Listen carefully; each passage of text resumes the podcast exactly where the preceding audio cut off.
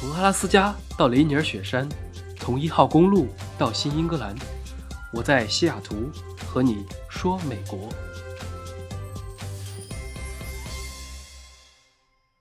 Hello，大家好，今天是周末，得吃点好的。其实也不是好的，主要是去换个口味儿。于是我刚去吃了一家大盘鸡。大盘鸡其实分三个门派啊，一个是。新疆沙湾派，沙湾是个地名，大盘鸡的起源于此。那即使不在新疆，在全国各省市各大高校的步行街啊、学校门口，大家肯定也都有记忆。另一派呢是川味大盘鸡，其实就是麻辣版的大盘鸡。除了这两种之外，还有第三种，叫做假冒伪劣大盘鸡，就是很多地方的大盘鸡其实根本就不是。充其量可以称之为土豆烧鸡。那美国的大盘鸡呢？别的地方不清楚。西雅图有好几个餐馆都有，什么诸葛烤鱼里面有大盘鸡，北方餐馆里面也卖，像川菜和湘菜的馆子里也做。我呢只偏爱其中的一家。为什么？因为我觉得大盘鸡的精髓不在于鸡，而在于土豆融化后。带着鸡肉味道和香料的汤汁，然后再配上现做的面，扯成一定的宽度，有些地方也叫做皮带面，拌进去，那就既筋道又浓郁，配合着躺在这只盘子里面的鸡的娇嫩的身体，一口咬下去，面肉汤汁交融，是很有快感的。于是我就吃撑了，所以早上没有更，拖到了现在才来更新今天的节目。我们继续讲前天关于投资的话题。美国的股市已经介绍过，大家都知道股市只在工作日交易。那周末的时候，有样东西还在交易着，不分昼夜，不分冬夏，比九九六还过分，属于三百六十五天不休息。那就是各类虚拟货币，其中今天我们要聊的是比特币。过去的两个月里面，比特币又火了，很多人开始讨论。有一点二零一七年年底时候的感觉了。当时我印象中上个出租车，连黑人小哥都在跟我聊，可见当时是多么的火热。那这段时间，比特币也涨得比较凶猛，过去一年从八千多涨到了十二月的两万，然后过去一周直接从三万冲到四万美元了，非常的迅猛。有人发家致富了，有人提前跳楼了，很多人就开始关心。它涨了这么多，还能不能继续再涨？那回答这个问题之前，我就想先来和大家聊一聊背景，关于什么是比特币。具体的定义大家可以网上搜到。简单来说，比特币是基于区块链技术的一种加密货币。货币又是什么呢？学经济学的第一课啊必考题，现在我都会背，那就是固定的充当一般等价物的商品。例如说，古代的贝壳，后来的黄金，现在的美元、人民币都是货币，只要它可以是人与人之间进行交换的一种媒介，并且被双方认可，都算。那这种新兴的比特币跟我们传统像美元、人民币货币又有什么区别呢？它有一个本质上的不同，就是去中心化。这个词不太接地气，我们通俗一点，可以先说一说什么是。中心化，比如说你手里拿着的人民币是央行发行的，美元是美联储发行的，都有一个国家主权来背书，以银行的交易系统为中心。也就是说，所有的记账交易其实都是通过银行的结算系统、清算系统等等。但是比特币比较显著的特点就是去掉了这个中心。我们可以从最明显的两个角度来看：首先，它的发行是去中心化的。没有一个统一的央行来发。其次，它的货币流动是去中心化，不借助任何第三方机构，而是一个点对点的交易。这么说，其实刚才的解释，我觉得跟网上，比如说百度啊，很多的定义都很类似了。那听我的节目就没有意义了。所以，下面我用一个更通俗的例子来说，保证你一下就能明白。假如有一个张大妈。张大妈在你们小区里是广场舞的领队，核心人物。她平时除了跳广场舞呢，还有一个账本。我们先假设这个世界上是没有银行的，这个小区里面的人也都只在小区里活动。由于大家整个小区里的人都信任张大妈，于是居民们都愿意把钱存到张大妈这里。他的账本呢，就记录着所有人的整个小区的每一笔的钱的进和出，这就是中心化。但最近不少居民反映，比如说小王说：“张大妈年事已高，万一有个三长两短怎么办？”小张说：“万一隔壁小区来打劫。”张大妈打不过别人，钱被抢走了怎么办？还有人说张大妈爱财如命啊，每次找她记账都要收一笔高额手续费，怎么办？还有小道八卦说张大妈最近和隔壁老王好上了，于是把一半的钱都暂时借给老王去打麻将了。那万一这个时候大家同时来要钱，出现了挤兑，他拿不出来又怎么办？最后还有一个大问题，就是张大妈数学不太好，速度比较慢，转个钱要几天，让人很着急。好了，那这些都是张大妈的潜在风险，是中心化最大的问题，也是现实法币世界里的问题。于是有一天，大家整个小区所有人聚到了一起，开了个会，给每家每户都发了一个公开的账本。任何人之间有任何的交易，以后都通过一个大喇叭向全小区的人广播。那收到通知之后，每家每户都会记下每一笔交易。小区里的总的钱数量是一定的，所以不管资金是从 A 流向 B 还是 B 流向 C，所有的人都记账，所有的人都清楚。这就是去中心化。那比特币呢，就是以区块链为技术解决了中心化的问题。发行之后。理论上就没有人可以控制比特币的数量，也没有办法通过大量制造比特币来人为操控这个币值。它是基于密码学的设计，使得比特币只能被真实的拥有者转移或者支付，安全性就非常的高了。这是关于它的特点。那你肯定也要问，比特币又是如何产生的呢？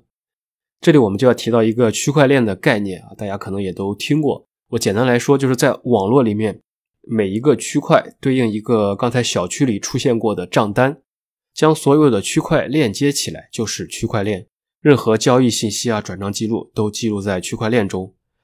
那每隔一段时间，比特币这套系统就会在系统节点上生成一个随机代码，全世界所有人在任何地方都可以去寻找这个代码。谁找到了这个代码，就会产生一个区块，随即得到一个比特币。这个过程也就是人们常说的挖矿。有人会说，那这样岂不是比特币越来越多，最后就完全没有价值了吗？它的发明者叫做中本聪，这也是个艺名啊。当然也想到了这个问题，所以在这套系统里，比特币产生的总量是有限的，到了特定时间就会被产生完。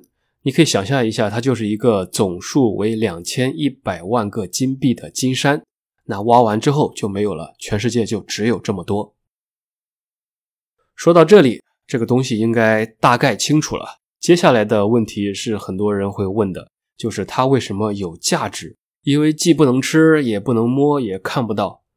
那其实这个问题本身呢就是错的，因为货币本身就是没有价值的。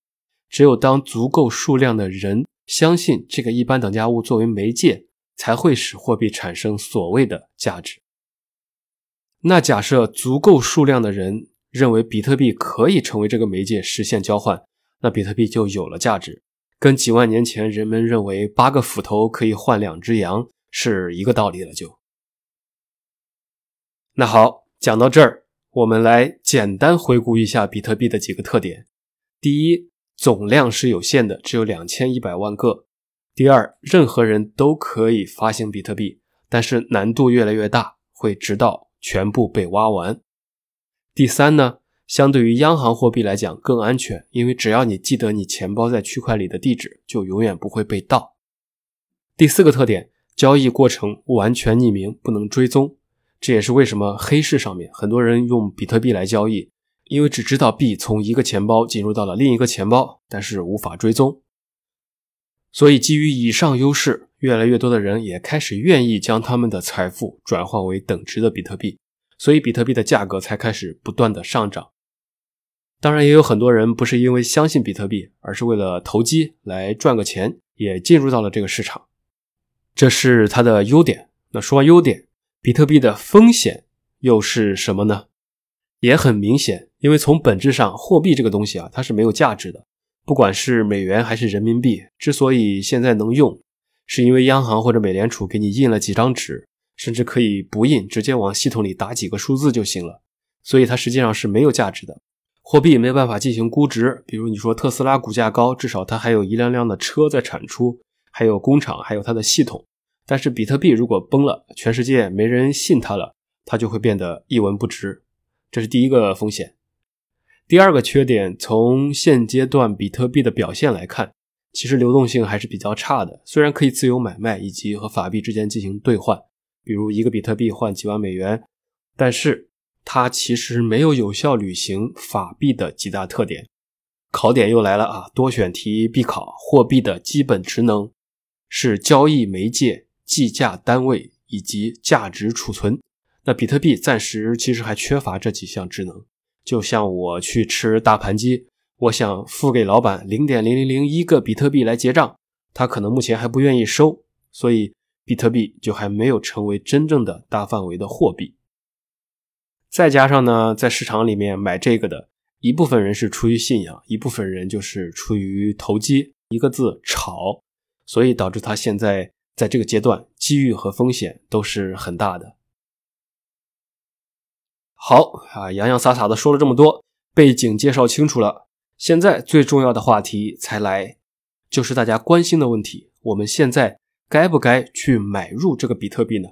因为最近很多人看到比特币涨疯了，情绪又上来了，都想发财。我个人认为呢，虽然我自己也有，但是最近的确涨得有点过快，很像一七年底的时候，随便拉出来一个人啊，都在讨论比特币或者买比特币，导致它疯狂涨到了一万七。然后一八年又跌到了三千多，但是呢，今年跟那波也有不同的地方。那次是全民都在买，散户很多；这次有不少公司或者部分机构和基金在买。然后市场上很多散户其实都还在担心，觉得价格太高，还没有涌入。所以在推动上涨的因素上，跟一七年也稍微有点不一样。加上拜登上台之后，估计刺激法案只会更多。所以，不管是美联储还是中国央行，未来一段时间可能还会继续印钞放水。那法币贬值的话，也会推动比特币的保值功能以及潜在的上涨可能。因此，我的建议就是不要追高，防止被套。不了解的东西不要买。如果真的进场，还是分批建仓，逢低买入，慢慢拉低你的均价。即便如此，它的风险也是很大的。要么你是快进快出，要么就做好持有几年的准备。如果你的心态是搏一搏，发家致富在此一举，可以先去看一看之前星海湾大桥跳桥自杀事件。那如果你的心态是啊，这个钱赚了当然好，被套了就放到天荒地老，买它一个信仰，那可以考虑考虑。这大概就是我自己的想法，不构成任何的建议，大家可以自己考虑。那接下来呢，我还可以再给大家继续讲一讲故事。可以还是先说一说我的例子吧。我是一七年进入币圈啊，买了比特币啊，还有莱特币、以太坊等等都类似的东西，分批建仓，均价还行，有几千的，也有当时买高了的。一七年底的时候，当时的最高点在那个点肯定还是赚钱的，但是很多人也都是由于这个但是啊，一失足成千古恨，在高点没有卖。于是到了一八年，大家都知道就开始疯狂的跌，一路下跌，跌了百分之八十以上。有些人就割肉了。我当时因为前期赚了一些钱，所以整体成本还可以，于是就装死了，没有去动它。说到这儿啊，给大家悄悄的讲一个有意思的故事啊。当时有一个月，真的是最难以忘记的一个月，历历在目。那应该是自从我出生以来。收益率最高的一个月，你猜我去干了什么？第一反应肯定是说我去挖矿了。确实，当时想过，差点下单了矿机和显卡，然后计算了西雅图的电费，我要一百天才能回本，所以风险有点大，并且想要搞的话，最好还是去华州的东部，电费便宜的地方租他一个机房，搞起来的话才有意义，比较麻烦，于是没有弄。当时听说在某个大公司还有一个员工啊，拿了公司里面那种性能比较好的服务器来进行挖矿啊，结果被发现了，就被开掉了。然后呢，还有一些人是买了机器在车库里挖，但是那个噪音是稍微有点大的。有一段时间，我出门听到有一个邻居家里面那个车库门口就有那种声音，所以我估计他当时也是在挖矿。但是我就没有搞了，我入场有点晚了。其实真的自古以来啊。发财的都不是挖金矿的，而是卖铲子的。希望大家以后能多多发现这种可以卖铲子的机会。我那一个月呢，是发现了另一个机会。既然卖铲子晚了，买铲子效率低，于是我就干起了人类比较古老的一个职业，不是你们想的那个，而是搬运，俗称投机倒把，学名中间商，专门赚差价。因为当时我看到全世界不同的平台上的比特币是有一些差价的，例如说美国的平台卖八十，中国的卖一百，韩国的卖一百二。于是我就在美国买，然后想着去韩国的平台上卖。但是韩国呀，它是管制开户的，不是韩国人或者韩国地址你开不了，于是只能在中间再加一道，我就先得把美国的卖到香港的平台。只赚前面那二十。当时我也发现了很有意思的事，就是很多收我币的人啊，各种姓金的、姓朴的，很多都是丹东地区或者干脆是在韩国的中国人，就很明显了。他们收了之后就是要去赚后面的那二十，因为这些人跟我相反，他们可以在韩国卖，但是没有办法在美国买，所以也只能在中间收。于是就相当于我在美国搬。搬到了中国，那些人再搬，从中国再搬到韩国卖给韩国人，听起来好像有点折腾，但是全部过程都是电子交易，所以其实是很快的。于是那一个月，我就开始每天下午六点下班，吃完饭开始搬砖。你别看差价小，但是量大的，并且基本上算是低风险套利，除非发生短时间的大幅度的价格波动。于是就一晚上搞它成百上千笔是很正常的。我每天就白天上班，晚上搬砖，听着手机一直在叮叮咚咚的响，类似于那种支付宝到账多少多少多少钱，那真的是很爽的一段日子，相当于是空手套白狼。当然，这个也只持续了一段时间啊，越来越多的人开始搞这个，开始发现了这个，那套利的空间自然很快也就没了。于是我也就不干了，只有这么很短的一段时间，这是非常有意思的一段经历。在当时是合理合法的低风险套利，但是也非常的猥琐，分享给大家。现在已经没得搞了。如果你们能发现什么好的机会，也欢迎带我飞啊。OK，说回来，那现在如果你问我，如果你手里有比特币或者别的币，卖不卖？我其实也纠结，不知道。但是如果不急着用钱的话，我是愿意把它作为投资组合里的一部分，作为一个高风险标的的，留着先观察一下。我感觉是很有可能会回调下跌，但是就当是充值信仰了，说不定到了二零二四年变成十万一个了呢。实在不行，假如你说你就是看好，非要买，那除了买币之外，有些人也选择了去买相关的股票，比如说制作显卡的。啊，比如说挖矿公司，还有一些做支付的代码，我就不说了。重点是你的仓位要控制好，不要加杠杆。你有一百块钱，花十块钱亏了可以接受，但是如果你有一百块钱，非要花九十块钱去搞，那真的就是赢了会所嫩模，输了去会所做嫩模了。所以就看你个人的风险承受能力了。好，差不多了。那咱们今天关于这个比特币的话题啊。就聊到这里，待会儿我还要再更新一期。最近精力比较旺盛啊，疯狂营业，一天双更，继续来说钱的话题。下期的标题是：当主播一年从平台能赚多少钱？准备一丝不挂，公开给你们看看一看有多惨。下一期呢，我需要完成一个任务。喜马拉雅最近选取了一些主播，让开通西米团这个新功能。我其实拒绝了很多次，现在非让开，不然别人的曝光度都会优先，我就下去了。所以我也得开通了。那它的作用说的也比较冠冕堂皇，叫做增强互动，和粉丝建立更加深度的亲密关系。加入之后，你可以获得一些专属权益，例如收听所有的付费节目。但是我现在一直都是免费的，所以其实没什么用。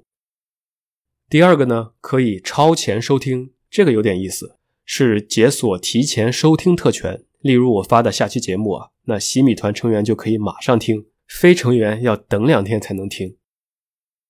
第三个好处叫做专享动态。类似于主播在喜马拉雅圈子里面发的动态啊、问答或者图片，有些要成员才能看到啊。放心，我是不会发高清无码自拍的。那最后还有一个叫粉丝专属名牌，这个也是可以吐槽啊，因为让我给听众群体起个名字，这个太头大了。我最后起了个叫做饭团啊，因为我是饭后说美国嘛，所以也算应景。本来想叫饭圈的感觉有点谐音梗，太烂了，受不了，所以。下一期节目我会把它设置成洗米团节目，来完成喜马拉雅这个任务。如果你想支持我，可以加入，点击我的头像，应该就能看到加入的标志。